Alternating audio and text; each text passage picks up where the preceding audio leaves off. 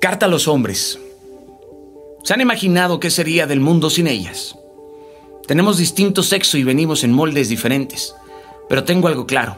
Nacemos varones y por ellas nos hacemos hombres. Sin ellas no existirían nuestros sueños. Sin ellas, ni tú ni yo sabríamos dónde tenemos la frente.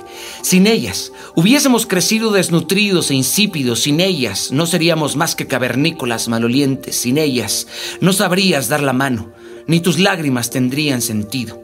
Ellas demuestran lo perfecto de la creación porque solo así surgiría algo tan parecido al amor, a la bondad, a la misericordia y al perdón Demos gracias a las mujeres por soportarnos con tanto amor durante el parto, por ser el instrumento favorito, por ser co-creadoras de la obra universal, por sus recetas y razones, por sus curvas y sonrisas, por sus canas y arrugas. Agradezcamos el habernos despertado para ir a la escuela por sus gritos y gemidos, por su fortaleza y carácter, por sus bailes y caricias, por sus inventos y quejas. Hagamos un homenaje por su ayuda idónea, por encarar con sabiduría a quienes tienen aire en el cerebro. Pidamos perdón en nombre de todos los hombres que las han lastimado, blasfemado, engañado, olvidado, traicionado, usado, ultrajado, golpeado.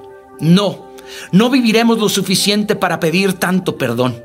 Quiero un mundo en donde cada uno de nosotros camine la tierra para honrarlas, para amarlas, cuidarlas y bendecirlas. Un gran hombre no es quien conquista mil mujeres en su vida, sino quien tiene una sola y la conquista mil veces, reinventándose cada día, minuto a minuto, segundo a segundo. Un hombre no es el que construye una casa y la abandona, sino aquel que hace de ella el hogar de su familia. Que vivan las mujeres.